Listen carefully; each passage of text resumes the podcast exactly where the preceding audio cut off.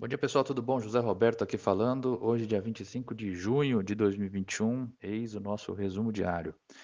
O Ibovespa fechou em alta de 0,9% a 129.514 pontos. O dólar cotado a R$ 4,90, com o S&P 500 a 4.266,49 pontos e o petróleo Brent cotado a 75 dólares e 43 centavos o barril às 8h30 da manhã.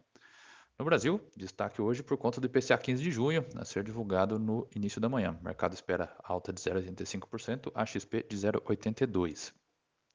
O Conselho Monetário Nacional, CMN, anunciou ontem a meta de inflação para 2024. Ela foi fixada em 3% ao ano, com uma tolerância de 1,5% em torno da meta, ou seja, entre 1,5% a 4,5% ao ano.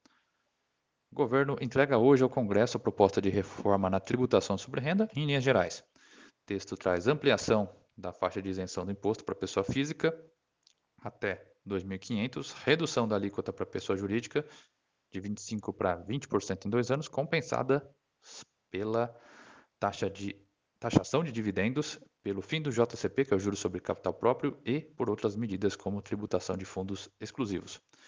Isenções para produtos como LCI e LCA devem ser mantidas. Em relação à autonomia do Banco Central, a decisão foi para o STF eh, e irá para o plenário presencial, devendo ficar apenas para o segundo semestre.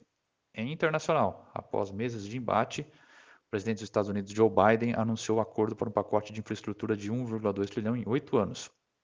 O acordo é considerado uma vitória também para os políticos moderados que buscavam aprovar um projeto com menor custo e sem grandes elevações, grandes elevações de impostos. Porém, para ser efetivamente aprovado, o projeto precisa receber o apoio da ala mais à esquerda do Partido Democrata, que defende gastos mais amplos, ou de um maior número de senadores republicanos que tendem a ser mais resistentes às despesas.